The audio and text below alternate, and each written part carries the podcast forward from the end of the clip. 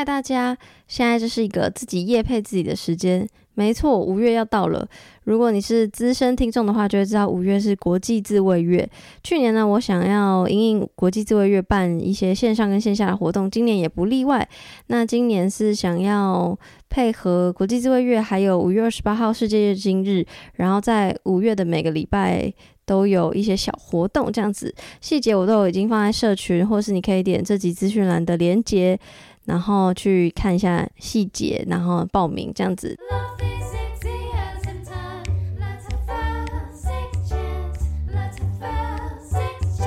欢迎来到 Section 弹性说爱，我是杨。今天是一个非常松的一集的原因是，看标题就知道今天要聊我自己个人很爱聊的事，就是日剧。如果应该是近一两年我才在那个。社群上，就如果有发了我社群的话，我才会在社群上说，其实我是日迷吧吧。因为以前推荐，比如说什么性爱自修室啊，或是 Netflix 一些性相关的记录影集，都比较多是西洋的，对，所以就会可能比较少人知道。但近期日本很棒，就是出了很多我很爱的关于性啊，或是呃性别的。剧，所以呢，今天就想要来讨论。那要邀谁讨论呢？就是魔法少女来跟大家打招呼。大家好，这边是魔法少女的电影少介所，我是魔边。所以要叫你魔边，不能叫你魔法少女，是不是？其实都可以啊，就是粉丝很可爱，帮我取很多什么魔女啊，然后小魔之类，就是他们大部分也是会叫我魔边啊，但是或是少女，只是我觉得自称魔法少女好像有点好笑。那你最希望我待会在这整集里面称呼你什么？哦，叫我魔边就可以。好，魔边。好，那嗯、呃，因为可能还是有一些听众没有 follow 社群，所以可能不太知道你是谁。那请魔边可不可以自我介绍一下？OK，就是我是一个在 IG 上面会分享呃电影还有日剧心得的一个算是 IG 创作者这样。然后我主要关心的就是性别议题、亲密关系等，然后有时候会提一下女性权益。那除此之外，就是还有一些关于台湾的殖民历史，或是一些关于两岸政治、台湾内部政治的议题。这样，那当然就是总体来看的话，就是还是性别议题会比较比例会比较高一点。那我觉得，与其说我自己是影评，我觉得我比较像是一个是透过作品去讲述议题的人。这样，那为什么会？我记得那时候限动的时候，好像就有问你说，哎、欸，不是问你，就是你有特别讲说，就为什么是从影剧的角度来切入议题？因为如果对这个议题有兴趣，当然。可以从各种角度嘛，比如说像我可能就是从声音的节目，然后才才慢慢在社群上用心得的方式分享。那也有人在谈论议题、性别议题，可能就直接讲一个议题，然后直接讲他对于这个议题的想法。这样，那为什么你当初会选择这样切入？其实我觉得，我一开始如果是很早很早，就是两年前有 follow 我的人，可能就会看过，说我一开始其实蛮纯。电影的，然后但是就是偶尔会再多讲几部，就是跟女性比较有关的电影这样。所以，嗯、呃，为什么用这个方式？一来是因为一鱼两吃嘛，就是我本身这么爱看电影，这么爱看剧，一鱼两吃。对，然后就是其实有些有比较多议题性的人，有些人会觉得太硬，所以可能就呃比较不会想要去就主动去接触。但是如果可以透过我当时小小的声音就是跟大家说：“哎、欸，这部也很好看哦，可以来看看。”的话，那我觉得也是一个同时可以推剧又可以推议题的方式。这样，嗯哼，OK。那其实对你，你如果慢慢去滑磨边的 IG 啊，哦，当然我一定会把你的所有资讯放到这集资讯栏，你就可以往一直往下滑，就会发现，就是我觉得不管是风格上，或是呃谈论的。谈论的主题上，确实都是慢慢有在改变，但是那个大方向还是是一致的。对，只是就是好像感觉可以从看可以看得到，从大范围慢慢缩小到中等的范围这样。嗯、我我自己啦，嗯，自己身为一个读者是这样是这样觉得。那所以你说你经营两年多吗？呃，五月底，哎、欸，五月底还是六月就满两年了。哦，OK，那经营。两年以来，你有没有印象最深刻或最想要分享的专题？就是比如说，假设我今天听到这集的人是一个完全不认识你的人，那我要放哪一个 专题在资讯栏？你会觉得哦，那你可以成功吸粉吸到他这样子。其实，呃，我觉得我的粉丝比较，如果有个比较明确，就是明确的不同时期进来的界限的话，不能相爱的两个人，其实是一个蛮大的。蛮大的，算分水岭嘛，可以这样讲。那是剧报最近哎，对，非常最近的事情。因为就是，呃，我在经营这个粉砖的时候，就是算是也是在慢慢累积有对这个议题有共鸣的人。但是是因为不能相爱两个人这个剧，它里面其实讲到非常多，就是不只是要不要谈恋爱，要不要生小孩，它是涵盖了整个人生观，就是我们怎么去。看待自己在这个社会中的位置，然后我们是不是要接受这个社会的价值观？就是它不只是教我们要不要谈恋爱而已，而是我们要怎么去看待自己的人生。那我觉得这个东西的共鸣度会把很多就是呃深受在一些亲密关系框架里面的人，就是看就是看到这个状况，然后你就觉得，哎，透过高桥一生他们的嘴巴这样讲出来，你就觉得怎么这么有道理？对，然后但是。呃，怎么扩散出去？我有点忘记。但总之，这一部是真的，就是有非常非常多人，而且也有海外，就是可能香港，或是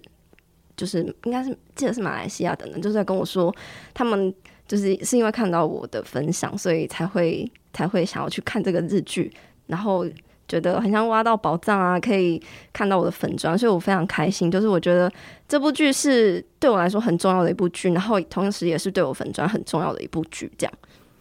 好感人，但呃，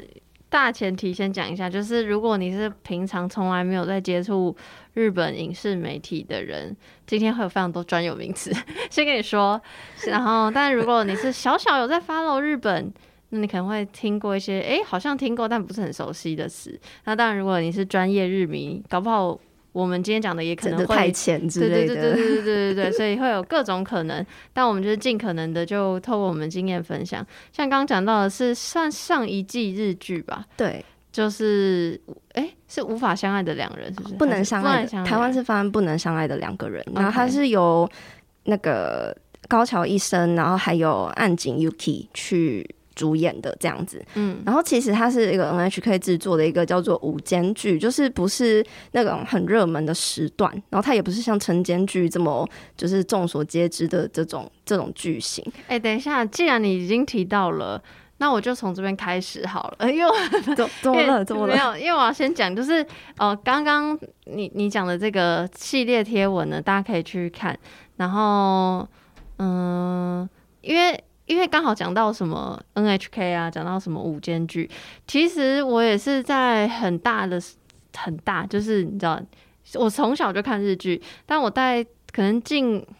五年才发现或意识到，原来日剧有一个很特别的形式，好像好像可以先跟大家介绍这件事情，就是一像我们台湾的偶像剧或台湾的剧，就是反正一部剧就。推出，然后就播，就这样，就跟其他人没有什么关系，跟电视电视台也没有什么，就太电视台之间没有什么太大关系。我如果没有记错的话，应该是只有日本这这么特别吧？就是每每一季会有每一季的日剧，所以每一家电视台的日剧都是同同一个时期开始的。哦，就是以季来分，对对对对对，就是就是一年有四季嘛，对对对，然后可能就是春季，就像现在四月就是春季，然后像。不能相爱两个人是冬季，那时候是十十月吧？对，就是它是以季来分，然后开播时间就是大家有点像在那个起跑点上，然后就有一杯气，然后大家就一起往前。所以我觉得很酷，是因为大家可能会有一个同时竞争的感觉，就是会看收视率什么的。所以大家嗯比较跟我可能同年代人才会听过，比如说什么月九啊，月就是礼拜一晚上九点，就等于是他们有一个时段，然后这在这个时段。可以推出的偶像剧，可能就是比如说卡斯好啊，或是制作金额高，或什么什么等等等等。但现在因为有很多串流平台推出，所以就是可能演艺圈的规则、影剧圈的规则已经有点不一样。但是日日剧还是保留这个一每一季大家都会差不多时间推出，嗯，然后会有一些什么收视率的比较啊。那除此之外，大家应该也会知道，就是除了这个日，就是我刚说每一季每季日剧，还有一个大家会很熟悉听过的词，就是晨间剧。它就是横跨完了，我其实不知道多久，但就是比一般日一般每一季日剧可能十集来的久。晨间剧的话是一年两部，嗯、然后大河剧是一年一部。你看，你看，毛边是不是比我清楚？因为我很少看晨间剧。哦，因为就是晨间剧，它就是一个。每天早上我忘记几点，然后会有个十五分钟，没错，很短，对对对，很短。然后大合剧就是每个礼拜会有一集，应该是在周日，然后会有一个小时还是两个小时，忘了，反正就是一个比较长，然后会演一年一年的剧这样。对，然后晨间剧跟大合剧我觉得都很酷，是可以有点像透露日本当时的。关注的议题吗之类，反正他们就是这，因为我觉得日本圈子有一个很酷的东西，就是他们的市场就是很自己国内的东西，就是大家真的都会知道或都会看这样子。虽然现在日本年轻人可能非常疯韩国人，但就是就是他们圈内的市场还是有的，嗯、所以就会有。刚刚我们讲这些，比如说美剧日剧啊、晨间剧啊、大河剧这些，就是很固，有点像固定形式的东西哦。还有季跟季中间就会有一些什么小小的番外篇，或是 SP 那些。对对对对，我觉得这日日剧的这个叫什么啊？这很像圈内的这些东西，我觉得很酷，欸，真的真的，我真的觉得很是一种很棒，很小圈圈，但是大家又很乐在其中的感觉。而且我每次都说哦，每一季日剧可能都会追个两三部，那大家就说什么叫每一季日剧？然后我就觉得哦。你不懂，对，总之这刚是一个前情提要，因为刚好提到 NHK，然后五间剧，然后讲完一些日剧有趣的小什么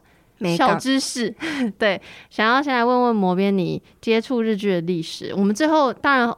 这个这个节目是谈性跟性别有关的东西，一定会讲到。其实刚刚在讲那个大和剧跟晨间剧，我就想到就是很明显的分野了。因为大和剧就是一个男性大力士的一个剧，这样；晨间剧就是女性啊小人物，或是。第一位女性的什么什么这样子的故事，然后就是大部分都会很有那种刻苦耐劳的那种影子啊，对对对，就是这是一个日本的大河跟城间一个很大的分野，这样。没错。因为其实收看的人就不一样，对，早上花个几分钟看晨间剧的人，比较有可能是在家里家庭主妇，可能起来就是帮我做早餐或什么之类，你知道，就是。典型的日本妈妈这样，对对对对对对对。总之就是讲完这些日本很有趣的东西之后呢，先想要聊聊磨边接触日剧的历史。呃，我刚刚有说我是从小就开始看日剧的嘛，然后我的第一部日剧是。长假，请问你是什么时候开始接触日剧？你第一部日剧是什么？你有没有觉得讲出长假是很有年代的人？你的第一部接触是指你跟家人一起看，还是你自己主动去看？呃，我应该因为通常都是我跟我姐。为什么要问这么低调？就是跟家人跟自己主动差在哪？就是因为我的怎么讲？就是我在我很很印象深，就是很稍微有点印象的小时候就已经跟妈妈一起看日剧，所以我不太确定就是。所谓的第一部是那都讲都讲。这么低调，就是我印象中应该是《魔女的条件》啊，对，然后那时候就是你知道看妈妈哭的稀里哗啦，然后脑中已经有主题曲，对，然后我家也有那个宇多田光第一张专辑的《First Love》那个嘛，然后、哦、对，那时候就是哦，就是觉得全台湾都在疯那首歌的感觉，对，对，就是很很少就浸泡在。日本的这个文化里面，然后还有什么呃，女王的教室吧，没错。然后还有一部比较冷门，然后是《魔影紫光》，你有听过吗？就是滨崎步演的，没有、欸。滨崎步就是其实也没有很多人知道滨崎步演过日剧，反正就是一些我不知道，我不知道为什么，我就是很小的时候就印象的剧这样。对，然后但你说，那如果是你自己主动看，不是跟妈妈就就不是那么小的时候了。就是如果是。如果是我自己主动看的时候，是国中那时候就电视台演的《十四岁小妈妈》，他是就是志田未来跟三浦春马，没错，对，哎、欸，对不起，我这集会一直发出这个惊叹声，因为你知道很少人可以跟我这样聊日剧，所以我很开心，好不好？好不好？那个就是那个《Mr. Children》那个主题，就是大家听都想哭的那种。我现在也很鸡，然后是不是很想哭？真的很想哭。《Mr. Children》拜托大家一定要去听。真的那首，但是我知道记得那首歌叫什么印记吧，应该是印记，反正就是那那个歌出来的时候就真的心脏都在抖吧？会不会太浮夸？反正就是这种，大概这种感觉。那为什么？那是我主动有接触到的。嗯，嗯，那为什么你会就是，比如说你像国中开始自己主动接触日剧，就是你开始爱日剧，就是你觉得是什么原因让你觉得哇，日剧真的很好看？我觉得这个是很一连串这种骨牌的的效应哎、欸，嗯、因为我其实。真的要聊，真的要聊这么 detail 吗？反正就是我，我是我我的成长期间有一段很长，大概十年时间都没有跟我父母住，都跟我阿公阿妈住这样。嗯、然后阿公就是本身就是一个日本迷，嗯、他就是小时候有稍微就是跟那个日志有稍微重叠的那个，嗯、然后也会讲一点日文的阿公这样，然后也很喜欢看那个暴房将军的那个阿公，对对。然后呃，我说阿公，但是我外公啊，我我跟我妈妈这边比较亲。嗯太 detail 了，好，反正就是不会，不会，就是阿公他也很爱，他就是他一天都会转在那些什么某某日本台嘛，就这样可能放着一天这样，对，所以我就是大概放学，然后什么晚自习回家，刚好就是在播日剧那个时间，然后我就坐着嘛，跟阿公一起看日剧这样，所以其实那部是我跟我阿公一起看的，蛮奇妙的。哇，对，然后就是因为十四岁小妈妈就是你知道吗？国中生怀孕，然后那时候我刚好国中，阿公都会很紧张，对，阿公都会就是。就会很担心我会交男朋友，然后会不会怎样怎样，然后有时候就是就是一一部剧这样子看下来，然后可能就我们两个都很沉默，他就会突然讲一句说啊，你妈呀，内哈什么之类的这种，嗯、对，大概是这种心情。所以你的意思是，日剧其实不只是日剧本身好看，而是它承载你很多成长过程中，就是有一些跟家人相处的回忆，对这样对。OK，那那长大之后没有因为一些比如说美剧、韩剧的开始流行，然后就。换了口味，换了跑道之类的吗？哦，等下，刚刚忘记讲，就是那时候很风靡日剧，嗯、是还有那个啊，就是山下智久他们啊，就是野猪妹啊，然后求婚大作战，就是都是那个时期，嗯嗯，所以其实基本上国中同学都是在看的，就是但不会有那种觉得好像韩剧比较好啊，或者什么比较好这样，就是那个时期。嗯，然后之后上高中就是韩剧时代吧，我觉得，然后。我自己那时候就很少追剧，因为我觉得高中课业压力很重，嗯、就是我是一个刚好人生的进程，对对对，我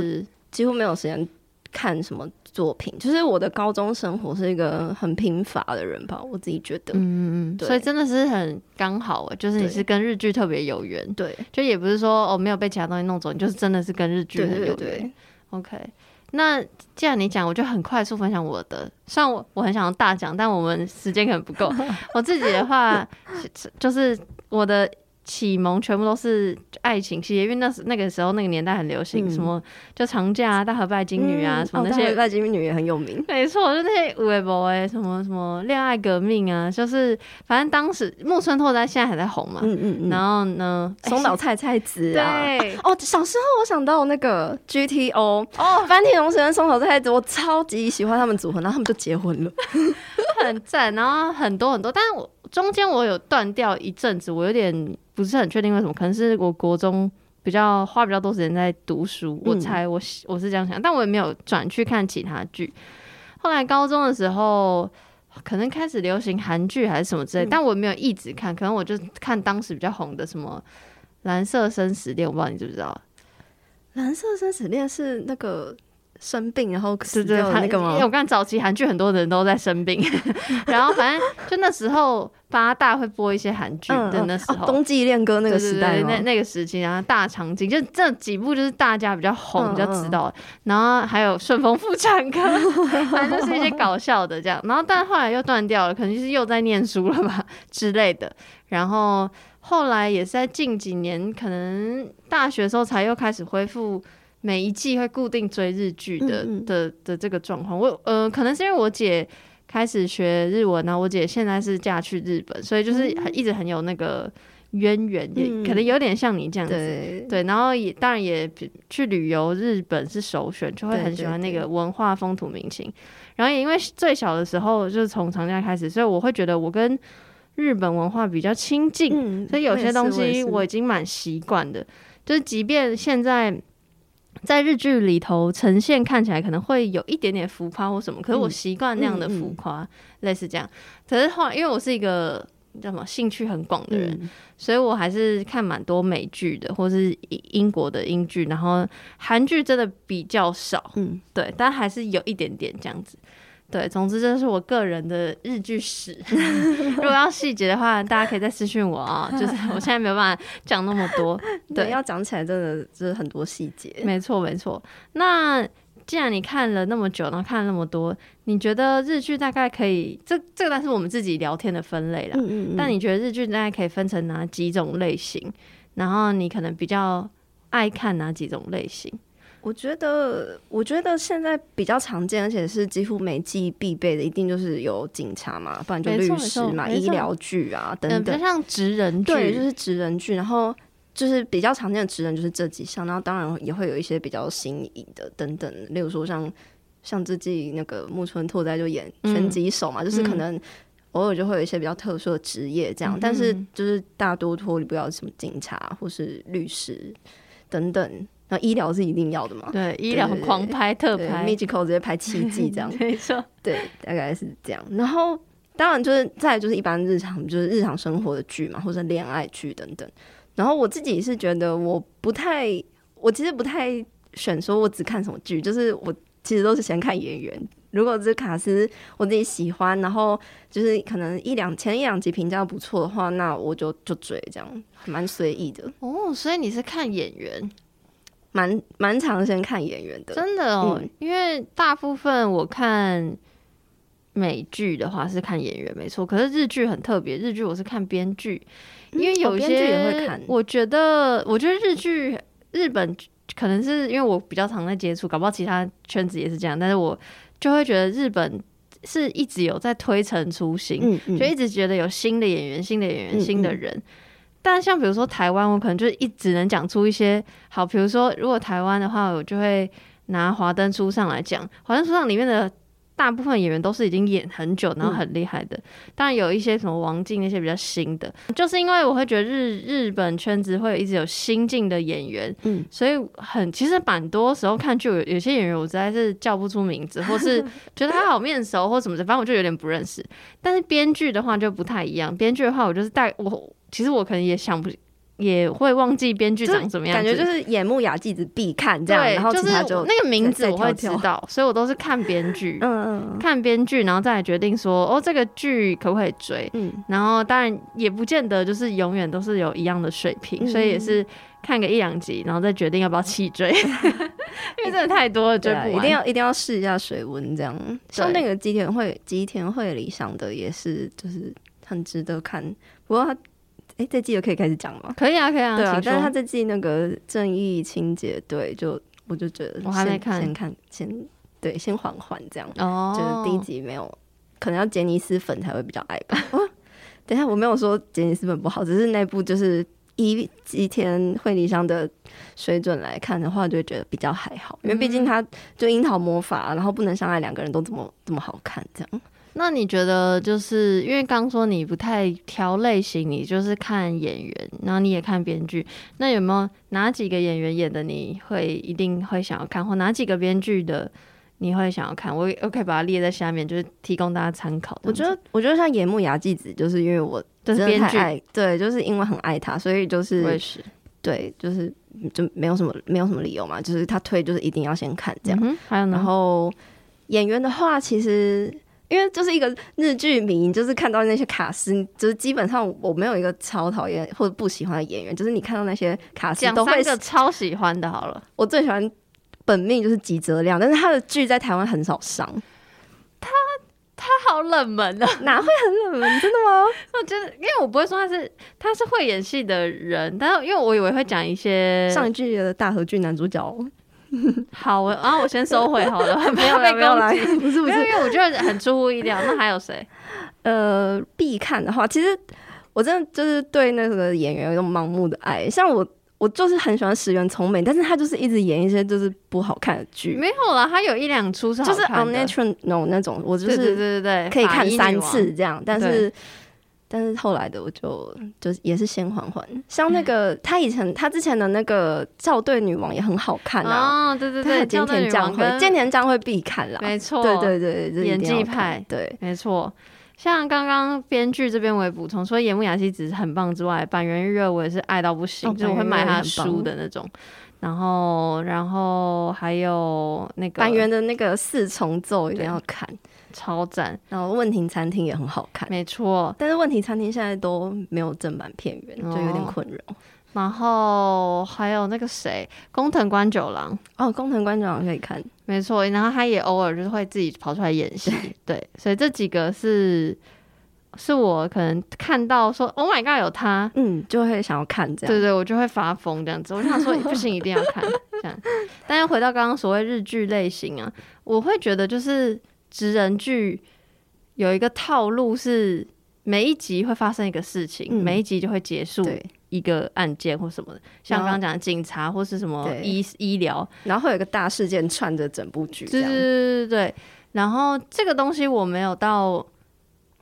嗯，我没有到喜欢或不喜欢，可是我感觉就是会，可能有不熟悉日剧的朋友会觉得，就是太太 routine。对对对，然后我自己的话会比较喜欢。比较喜欢没有那么明确，就是哦，又有一个案件发生，又要解决一个案件。嗯、我自己可能比较喜欢讲人生这，比如说之前的什么大豆田，嗯，对，跟他的三个前夫，所以就是虽然也是每一集有一些小事件，可是感觉你不是刻意每一集都长得很像的那种。嗯、我不知道你可不可以理解我的意思？对，所以我，我我觉得我偏爱的那个类型是这种，就是。嗯更生活化一点的日剧类型，所以比较少在看职人剧。我觉得近最近啊，近期的选择是这样子，职人剧就很像爽片吧？对，你就看，因为一定是大制作，然后卡斯也很强，你就可能每一季你就挑个一一一两部来看，然后就是。配饭吃，对，所以除了除了我刚刚讲就是比较生活化之外，我也喜欢跳脱框架的深夜剧。嗯，深夜剧很棒。对，所以深夜剧来解释一下深夜剧是什么？深夜剧其实就是，其实深夜剧长度都蛮短，大概半小时左右。然后就是在我们刚刚讲的那些大制作，什么月九啊，就是这些热门时段，可能八点九点这些时段以外呢，在一些。我记得应该十一点之后就就有很多深夜剧这样，然后它其实就一集短短的，然后就会讲一些就是比较关于人的人生观，嗯、呃，人生观啊，或是一些比较像刚刚杨讲的突破突破框架，例如说像我记得《樱桃魔法》也是深夜剧，然后那个下辈子我再好好过，嗯、它也是深夜剧，就是他们。以一些你觉得在日常中很很难被讨论，然后或是一讨论就会引发一些比较激烈的正反对立的一些议题，其实，在深夜剧里面都有很多。没错，然后虽然讲说什么好像很议题性，但它不会不会是那种不会很说教。对对，我觉得深夜剧最棒就是它不会说教。像我，我不确定它是不是深夜剧，但是我。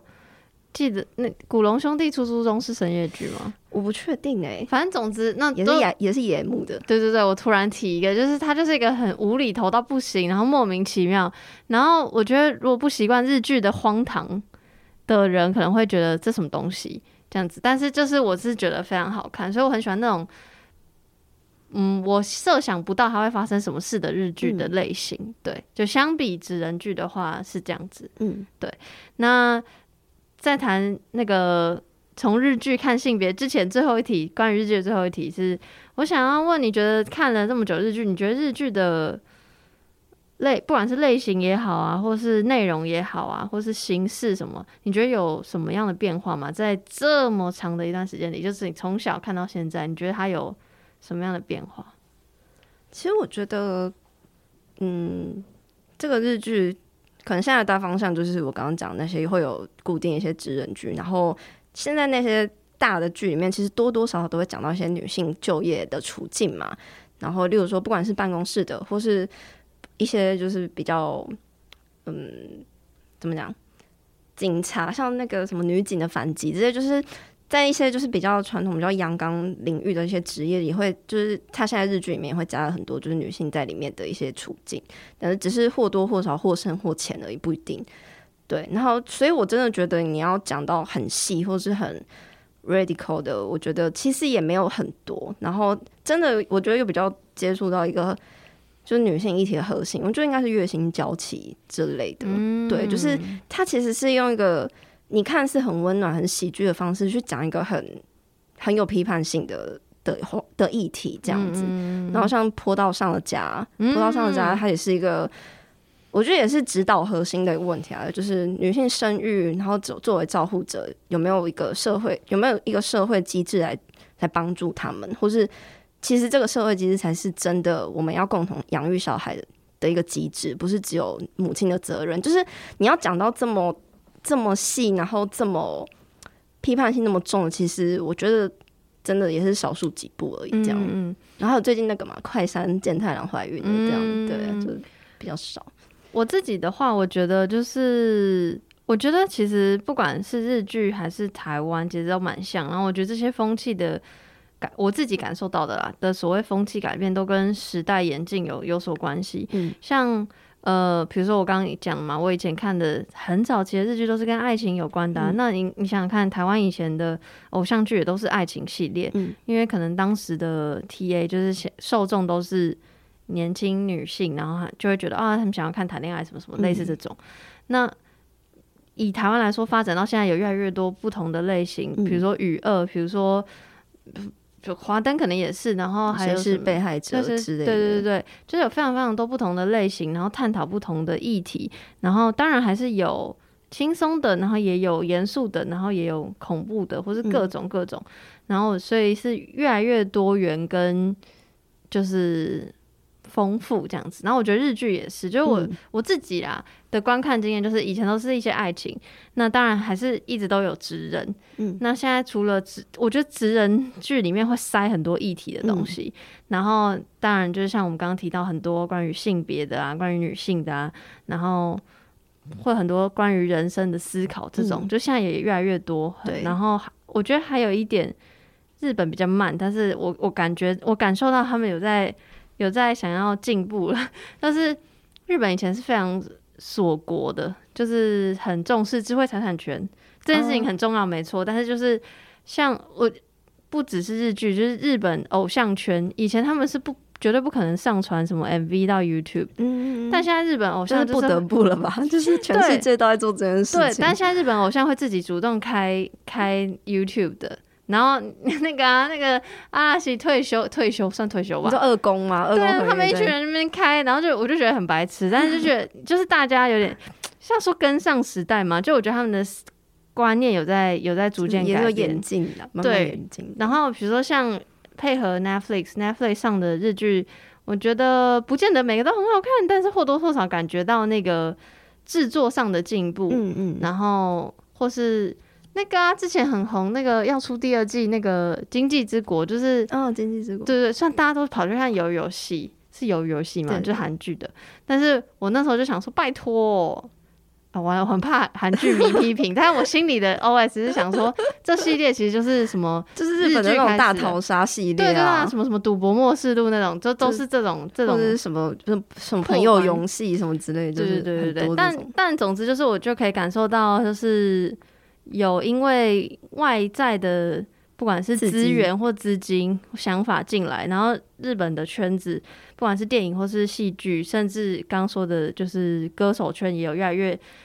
越来越不同的东西，就是一样也是呈现丰富跟多元，所以这个东西是我觉得很棒跟很期待的。嗯，但也就像你说的，就是还是没有到很多，就是还是一点点。嗯，对，我觉得这是可以在观察的事情。好啦，那终于要讲到重点，也不是也不是啊，其实刚刚刚都不是重点吗？嗯，好，那我们就继续闲聊。没有没有没有没关系。我不是很确定这集的调性到底是什么，对，但我只是想要跟大家讲，就是我，我突然很很插播，就是为什么会有这集，或为什么想做这集，我就觉得就是其实从影视作品中可以看到很多嗯关于议题的蛛丝马迹。就是其实我们都身处在这些之中，嗯，所以因为我有一些别的集数，可能就是访问什么什么专家或访问什么说，那可能大家也会觉得太严肃，就听不下去或什么之类。我我觉得这非常合情合理，嗯，我觉得本来就是要挑选自己适合的，然后自己喜欢的东西去切入一些议题，嗯，可能你就会没有想到哦，原来你在讲一些东西，就是我觉得是更好可以去讨论价值观。对，所以今天才想说啊，那就轻松一点，从日剧来来来看这样子。那首先，我第一个 section 是想要从日剧看性别，想要先请魔编推荐。我知道真的很难，因为最近，特别是近五到十年吧，十年也算近嘛，但近五年以来真的有非常多很好很好的跟性别议题有关的作品。但就还是想要请你从里面挑出两到三部，就是你真的觉得哇，好推荐，好推荐，想要大家去看，然后可以跟大家分享说，哦，这这部大概在讲什么，然后你为什么喜欢它，这样子。这这是一个，就是我看到仿纲的时候，我就想说，这这个真的可以讲完吗？就是感觉很多可以讲。好，不然你就讲两部就好。就是我觉得，如果你一部要讲太长，如果如果如果以现在台湾现有平台，你可以看到正版，然后又是。可能，这叫什么亲近性比较高的，应该就是先推《月薪娇妻》吧。嗯哼，对。虽然说《月薪娇妻》就是大家一定都很关注是新人节跟新演员的事情，但是其实我觉得整部戏的批判力倒是很够的。我现在这样讲，大家可能就会被吓跑，但是它整部调性都很轻松。没错，对，就是完全不用去。当然，就是可能我跟杨在看的时候，就就对对对，就是这样这样，就是你会知道说他这个台词里面他背后那句话到底要讲什么议题。但是就是你可能在看剧的时候，就是很轻松，就是也是可以轻轻松松的看。你也可以什么都不想，对对，你也可能不想。它也是一个也不也是一部非常好看的日剧。这样，但你可以跟没有完全不知道什么是月薪娇妻的人分享这个剧在内容大概是什么吗？他其实是在讲说，像女主角就是新垣结衣演的角色，她是一个就是。比较偏向，嗯，就是比较常算是自我怀疑，不知道自己价值在哪里的一个女生。那她自己有好，她自己有一个好的心理硕士的学位，但是，嗯，比较不知道自己人生的定位在哪里。那她借由去做家务这件事情，去获得她的收入。那做家务其实看似只是他去一个工程师，就是新新演员他们家去帮去帮忙。不要不要说帮忙去工作，去工作，看似是这样的剧，但是其实里面有讨论到很多说，说像是家庭主妇他们的劳动为为什么不执行？为什么可以合理化家庭主妇的免费劳动？这样就是它是一个很硬核的议题的一个很 hardcore 的议题，但是就是透过新月结衣自己在跟他其实里面有很多那个嘛脑补的画面啊，错小幻小小剧场，对，很可爱。但是可以透过那些小剧场，你就知道说。哎，欸、对啊，为什么这些议题都没有人拿出来讲？为什么我妈妈就是免费帮我们做三餐，免免免费帮我们洗衣服？可是当这些工作全部都外包到外面的时候，你们知道要花多少钱吗？就是里面其实还有教你什么怎么去计算。就是主要整部剧的核心就是在探讨说，就是家务劳动有几支这件事情。但是他就是用一个很可爱的故事在在跟我们说这样。然后当然还有关于什么，你不可以用，你不可以用。嗯、呃，你不可以用“喜欢”这两个字来剥削我对你的付出，就是好像觉得说，就是我喜欢你，我就愿意为你做这些家务劳动。其实不是的，这样。那你喜欢他的点，就是因为他用很轻松的方式提到很多值得探讨的议题。对，月薪娇妻之外，如果近期 Netflix，如果大家有 Netflix 的话，当然就是推《快山健太郎欢迎》，快是快木的快。对，它就是其实它不是一个单纯的就是男女性转的这种剧，它是一个就是它的世界观就是建立在男生会怀孕的这个这个这个事情上，对，但是他不是就只有说哦嗯，其实哦女生也很辛苦啦什么的，大家都很辛苦，就不是这么简单的，他就是要讲说，当一件事情女女人的困境发生了这么长久的时间以来都没有人关心，但是一旦换成男生身上，男生开始在呼吁了。开始在倡议了，大家才会觉得，哎、这件事情很重要，就是一个。那为什么那么长久以来，女人说的话都没有人在听？就是其实是一个探讨，就是男性在这个社会上，就是有一个资格感啊，他的资格让讲出来的话，别人更愿意听。就是他是用一个比较，我觉得也是算是蛮尖锐的方式，然后上野树里的这个角色，其实也带领观众，就是算是比较深入去。去点出这个问题吧，我觉得可以这样讲。然后以及他一部也很短，就是一集才二十分二十五分钟，所以就是看完之后，我觉得收获蛮多。其实也点醒自己平常思考一些死角吧。我觉得哦，你你你都那么那个尖锐了。我的尖锐是指就是你你很有想法，你还有死角吗？你有你有什么死角？就像。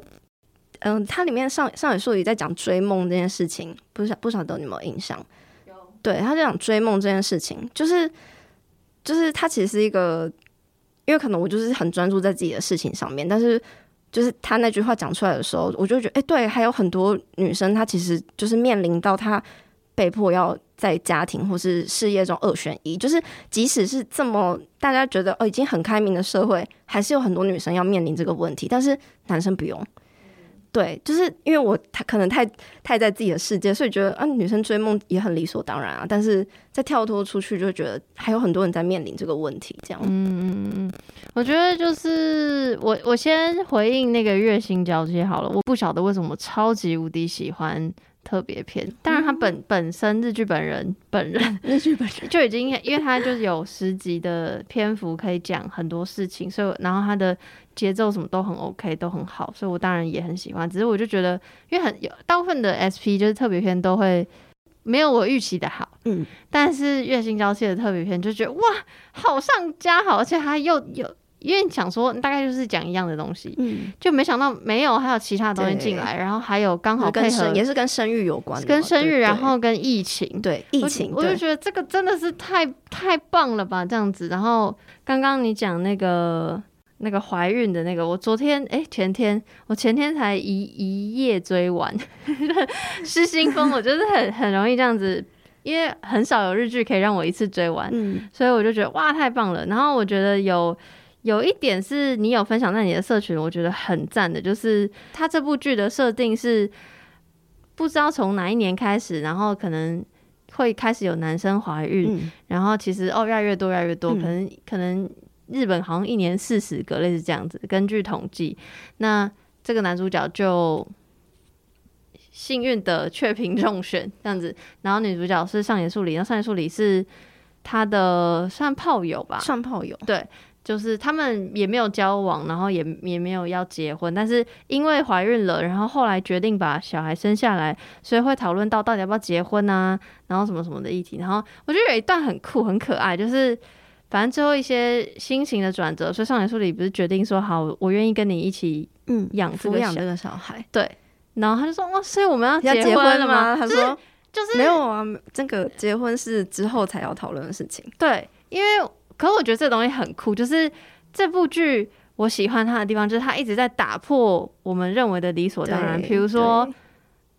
当然，比如说男生生小孩，以现实这个生物界的观点，才不可能发生。但我觉得，我觉得是可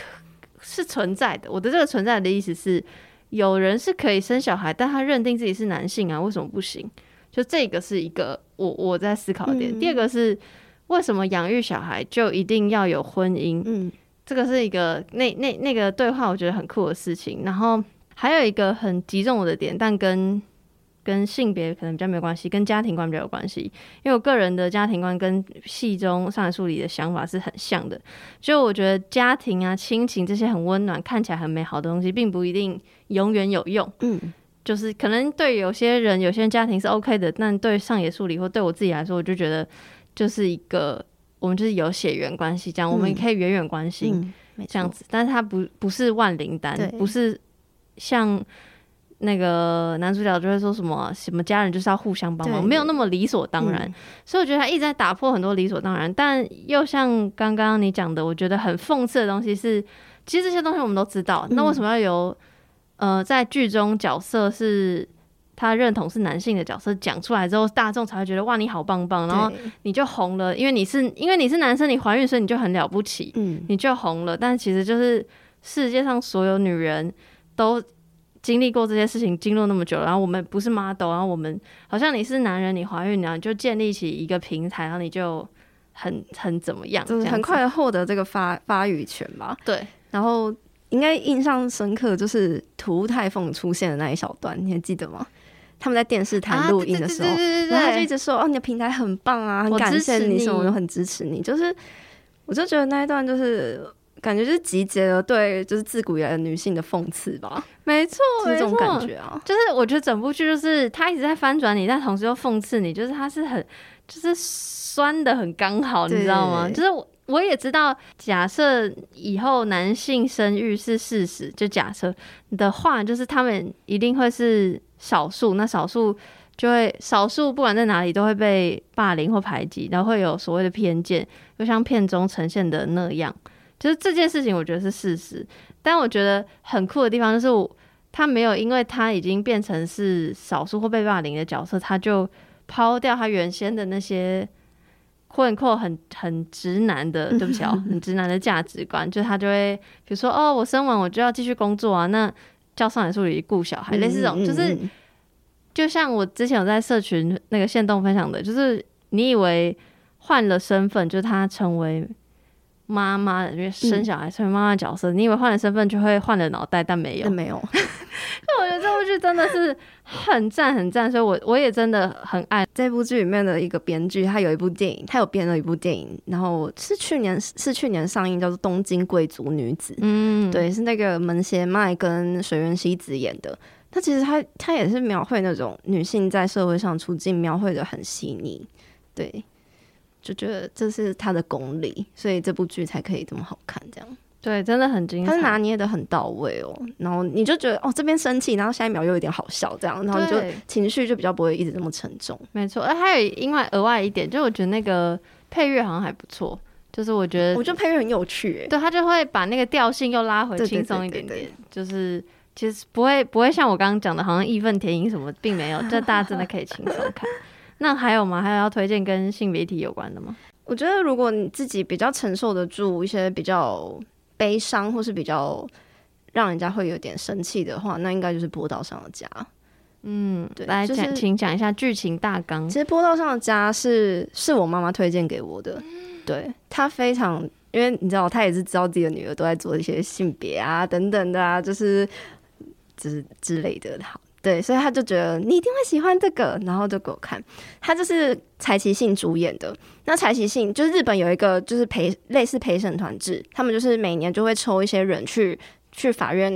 呃陪就是陪审嘛，然后就可以发表自己的观点这样。然后柴崎幸他就是被选上当候补的。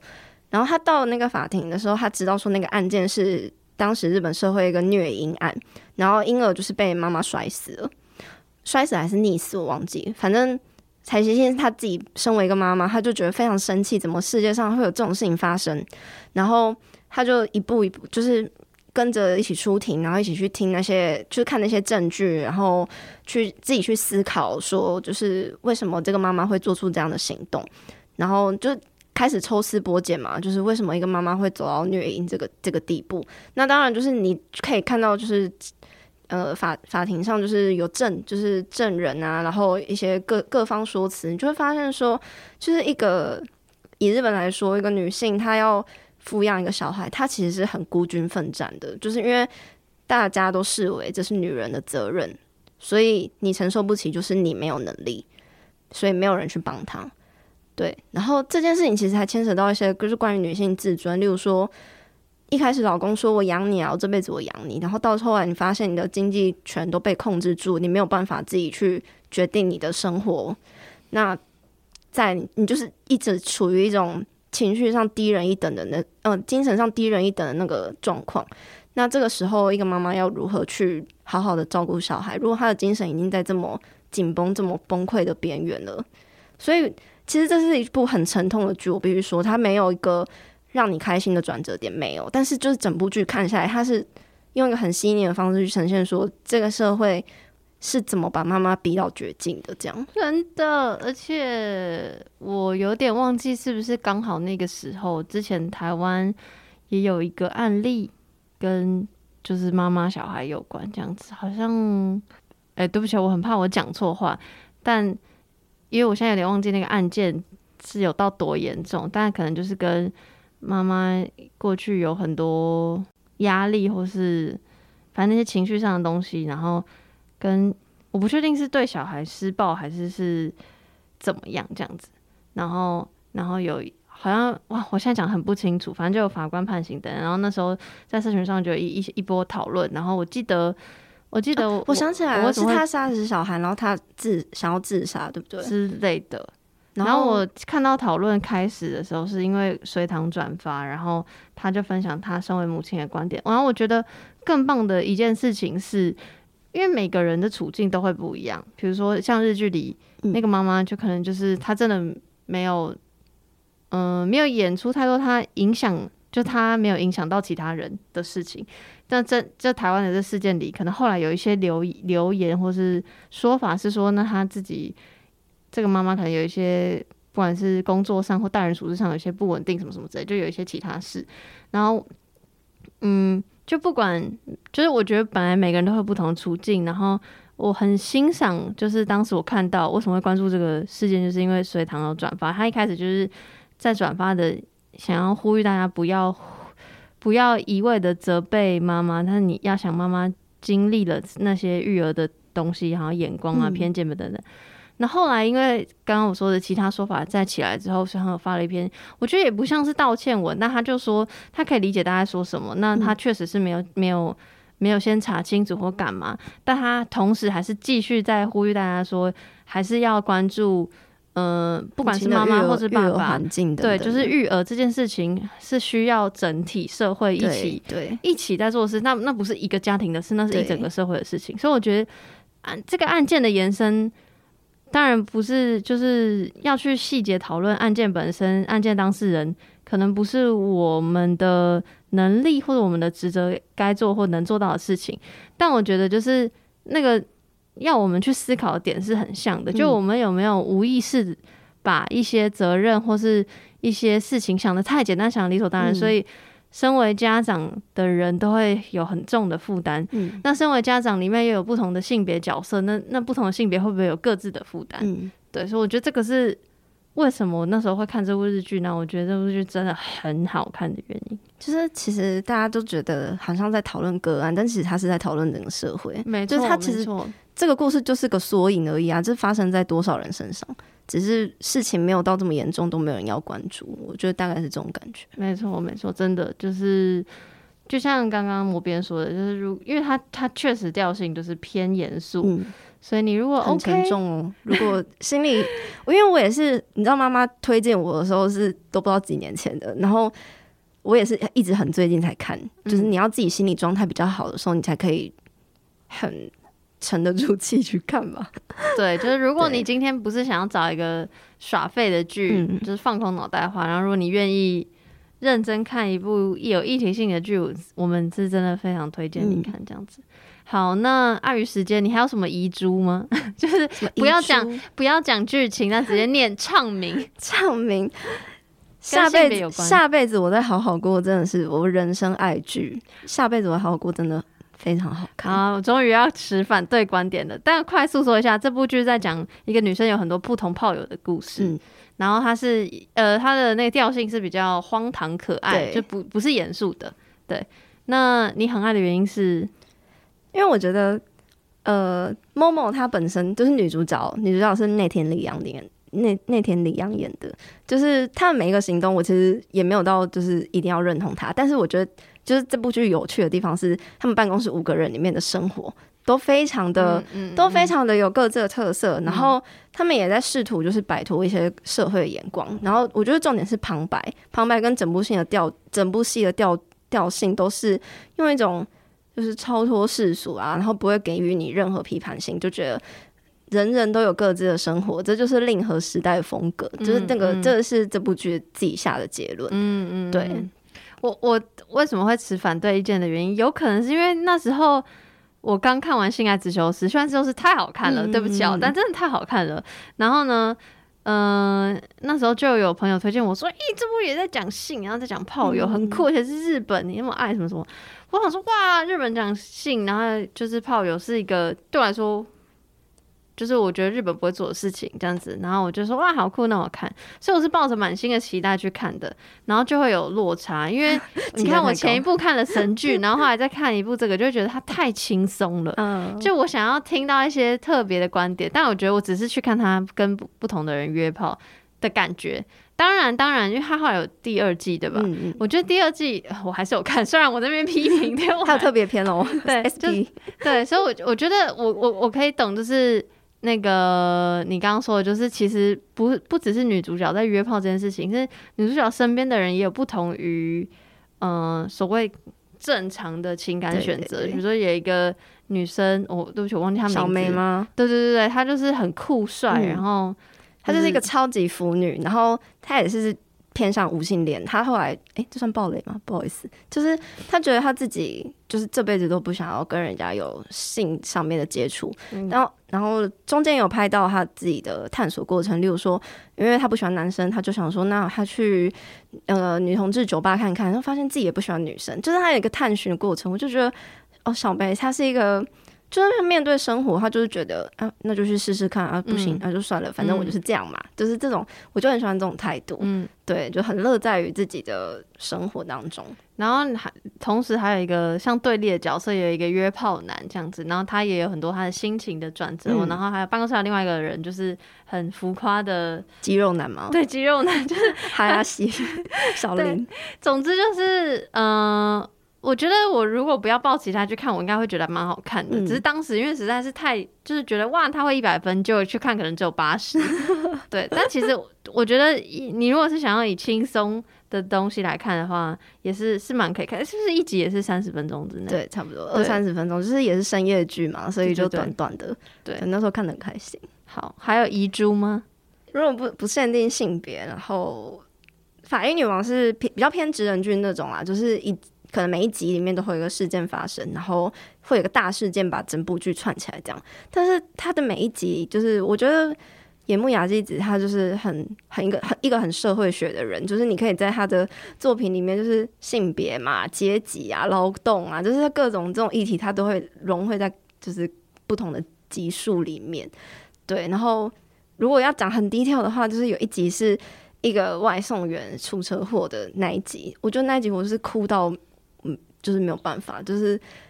我每一集都有哭，所以我忘记。我也是每一集都有哭，所以就是没关系，这个就留给大家自己，说不定他们不会哭啦。就是我自己比较爱哭一点，我自己也很爱法医女王。然后我觉得印象很深刻的是她对于工作这件事情的看法，嗯，算算有点跳，就是她当然对于生命，对于刚刚说社会那些议题，我都有哭，所以都有很有感。但她有一段也在探讨，就是人为什么要工作那、嗯、那件事情，我觉得也是很就觉得哇，打中我的心。就是野木很会探讨人为什么要工作，像那个无法成为野兽的我们，就是对，没错，对，为什么人要工作？没错。那既然都讲到劳动的意义的，这部也算是就是我本来想要分享的，但就是嗯，我觉得无法成为野兽，我们他虽然感觉是在讲爱情，就他是以爱情，其实完全我觉得不是在讲爱情，嗯，我觉得他就是在讲人到了某一个年纪的人生选择，就是大概二十中后接近三十对的时候，你开始会有工作上的。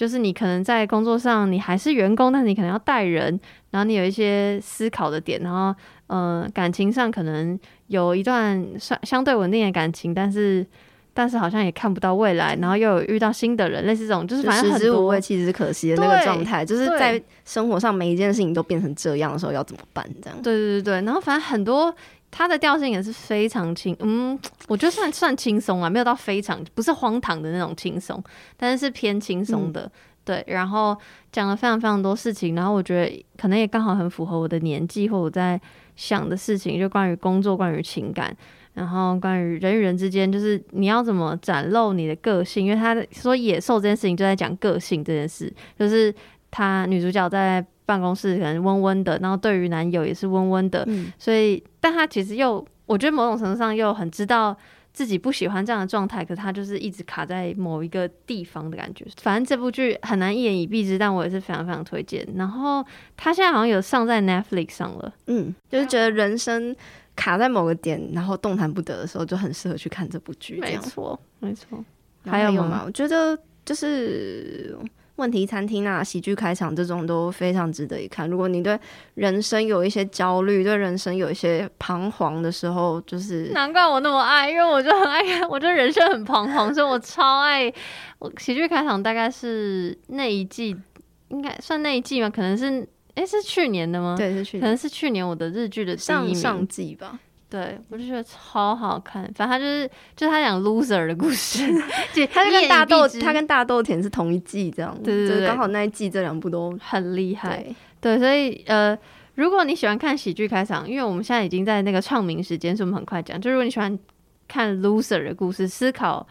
所谓成就，所谓年某个前年纪应该要有什么样的成就，然后到底所什么是成就，什么是梦想，这类型的话。但是顺便推另外一个，也是同一个编剧的那个《我的事说来话长》呃，生田斗真。对，然后反正也是类似在讲 loser 的故事。如果你喜欢看 loser 的故事，欢迎看这个。然后刚刚讲的大豆田，大豆田也有在 Netflix 上。然后啊，就是刚前面有提到嘛，就在讲他跟三个前夫松松隆子跟三个前夫的故事。我超喜欢那个节奏，就是每一集都是算轻快的。然后，嗯、呃，因为因为离婚这件事情在。我觉得不管日本或者台湾或者任何地方，可能 somehow 还是有一点点。我知道现在大家很能接受，有很多人离婚，可是还是说哦，你离婚哦，就是会有一个哦，就觉得他是一个特别状态，对，但逼不得已的状态。对，但离婚对我来说是一个可喜可贺的事情。嗯、如果如果你分的好的话，对，原因就是因为你知道你对他已经到了一个点了。嗯，那当然就是如果分开，对两个人都好，我何不分开这样？然后我很喜欢他用轻松的调性谈，就是。你离婚之后跟前夫们的关系还可以保持那样，嗯、然后他对前夫们也都是还是有爱的。嗯、那那个爱不是不是我们可以形容的爱，就友善的爱啊。对，就是 Why not？为什么一定要撕破脸嘛？一定要怎样嘛？就是大家对于离婚的想象，可能就是八点档式的那种撒狗血等等啊，你要就是天就是搞得鸡飞狗跳。但是没错，大豆田完全不是这样的剧。对，而且我觉得很赞的一部一一个点就是他。跟前夫们相处的过程中，他还是一边在思考我自己要的是什么爱情。就他没有因为他离过三次婚，他就放弃恋爱，或者他没有因为他要营运一个公司，或是他有一个女儿要照顾或什么，就就他就是还是很 focus 在他自己身上。我觉得这个、嗯、这个点是我觉得很棒的事情。那他 focus 自己的同时，他也没有忘记要去关照其他人。嗯、我觉得这个就是我可能。可能会是有一个你知道内心心目中的偶像或标杆的感觉，所以我觉得这部剧也是我很很爱的。时间关系，我也快速唱明我的一些遗嘱，就是呃，我之前在社群分享过，如果跟性有关的话，是那个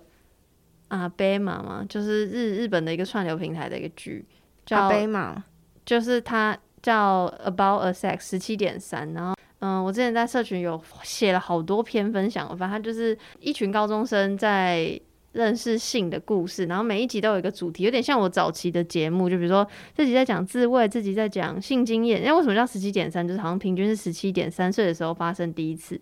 然后还有很多很多，然后都是非常，我觉得十七点三是最接近性爱自修室的那个感觉，但没有没有没有现在都是那么那么厉害跟高级，但是我觉得已经。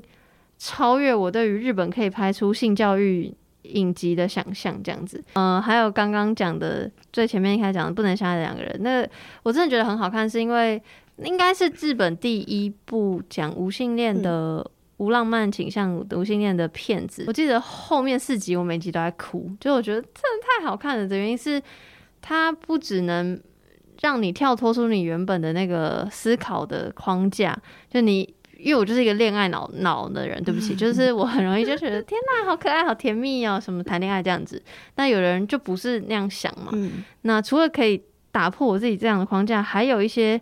共鸣的点是，就算我是一个有性恋人，我也我也看得懂。我记得很印象很深刻，有一段就是。他姐姐，对不起，爆个雷，就是她姐姐女主角的女主角是一个无性无浪漫形象的无性恋者，然后她姐姐是已经结婚有生小孩第一胎，然后怀孕第二胎的人。那她在怀孕第二胎的时候就发现自己的老公外遇，这样，那她就对她的妹妹说：“哎，反正你就是不懂什么是恋爱，所以你不会懂我的苦。”这样子。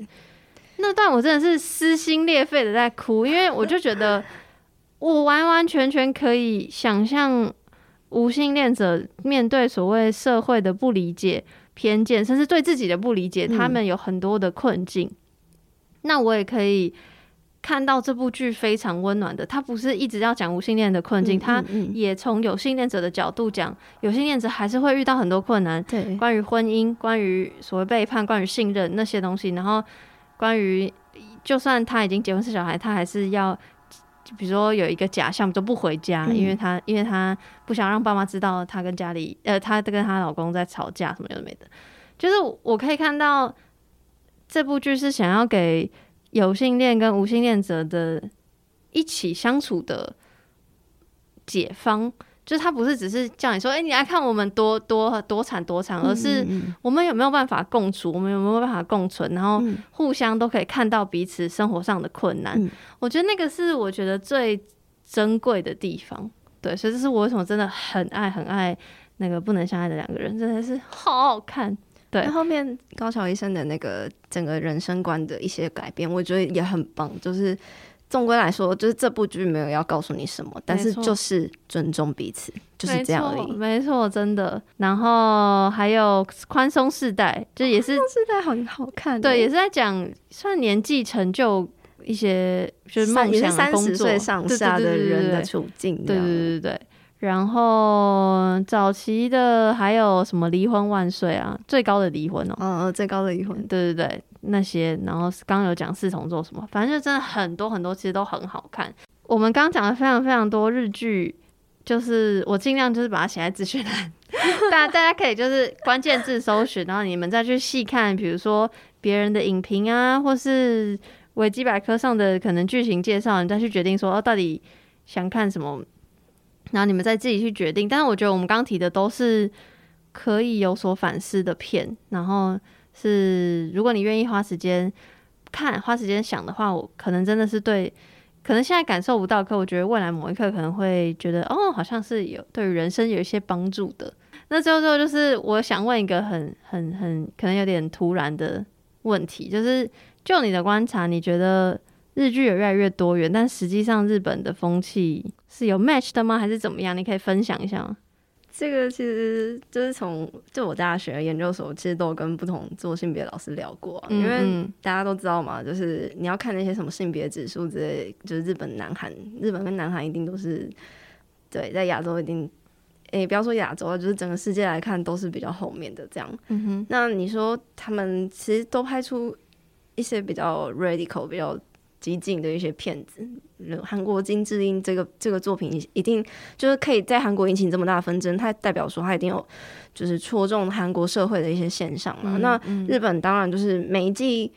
近期啊，就是几乎每一季都会有一些跟性别相关等等的这些东西。那你说戏剧反映现实嘛？其实我觉得不那么一定。那如果就是就我跟老师聊过，他们都觉得他们自己在学术圈也是，就是其实。日本啊，南韩的女性主义者都是非常 radical 的，他们在学术上成就都是非常好的。但是这个成就要怎么带回去给社会，让社会知道，其实都非常困难，他们都很动弹不得。那台湾大家都知道，就是一个相对我们的性别风气也是比较开放的。我说相对哦，没有说没有说这非常，嗯、但是我们戏剧作品是比较保守的，这个应该这个、应该没有，就是没有什么疑问嘛，嗯、就是。就是你看到就是那些套路等等的，你也很难说有像《波道上的家》这么就是 radical、嗯、这么凶的一部剧啊，就很少。但是就是可能这有碍于，就是说台湾他要拍出一些，台呃前还在几年前，就是这些作品都想要销到中国嘛，那中国就很多审查制度等等，就是可能就会自己就是束缚自己。嗯、那可能近年有慢慢的改善了、啊，嗯。但是你要说日本、韩国他们会因为。我觉得，我觉得，因为戏剧作品在改变社会会是有可能的，但是我觉得进程还是比较慢一点。嗯，在这个业界的创作者，他们有一些能力，有些思想想要传达出去，那他们还是会继续努力啦。对，那我觉得，就是如果你要透过一部很红，或是真的带动很多风气的一部剧去讲一个。比较深的议题的话，那我觉得近年在日本其实是有看到的，嗯嗯，对，所以也不能说社会都是动弹不得，它还多少都是在改变呢。这样哇，这段真的讲的很好，因为我会有这样问，就是因为我也有预设答案，就是我觉得就是，嗯，就我自己对日本的了解，就是日本的风气、价值观，就是就像你说的，日本跟韩国相对台湾来说就是比较慢，比较不会说他没有在进步，他绝对有。毕竟你看影视作品这么多元，然后嗯、呃，感觉很想讨论一些议题，但现实生活中至少我接触的，我去日本的经验，我感受到的也都是还是相对有我们撼动的感觉，就是还是有那个框架在。嗯、我我也可以想象，就是如果你不也依循着那个框架走，你在日本会很难生存，特别是在大都市，特别在东京，就这些我都可以理解。所以我，我我我就像你讲的，我觉得。虽然影视作品已经呈现很多相对尖锐的议题，但现实生活中不见得有那样。那我觉得可以特别拿最近发也算最近嘛的事情，就日本的影视圈就是有 Me Too 事件的延烧嘛，嗯嗯，就是日本的男性导演或是男性的演员有一些不不不好的举动，用权势性情吧，就是坦白说就是这样。对对对对对，那这个东西是已经不是不是现在才有的，是已经发生很久的，就是很希望现实世界，我觉得不管是日本、韩国、台湾都可以。追上影视的的的速度，嗯，对，就是一个我好希望可以大家一起赶快到那样的位置，就是不需要再有这种，唉，会让人感到很痛心的事件发生，这样子。对，好啦，总之今天就是真的花了很多时间聊自己想要聊的事，就是聊我们两个很爱的日剧，然后。希望大家真的有空的话，可以去花点时间看，因为日剧真的是偏轻薄短小，嗯，对，一小时三十分钟的什么什么都有，然后就是希望大家可以从里面得到一些人生的乐趣，或是知识，或是让你思考一些东西。对，最后最后你有什么想要跟大家分享的？不管是宣传自己，还是宣传日本的任何一切都可以。就其实我的粉砖是非常，我自己是觉得有点过度丰富啦，就是很很爱讲。哎、欸，其实你的名字根本没有定调在日本，但是因为你分享很多日剧的东西。对啊，因为我就是个二次元动漫人物嘛，就是 对啊，就是如果大家对我们开头刚刚说的种种议题，可能你在我这里都可以得到一些一些分享。对，然后也欢迎就是有兴趣都可以来跟我聊聊这样。对，然后我跟你讲，魔边是超认真在，我觉得他的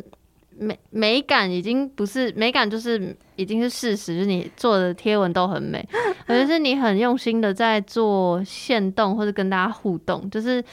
这些东西整理起来肯定要花心力，然后你还不止花心力整理整理这件事情，你还跟大家互动，就是像最近你在问大家愿不愿意生育嘛，嗯、然后。收到很多回馈，然后你也分享自己的，而且你是非常可能是因为研究所的那个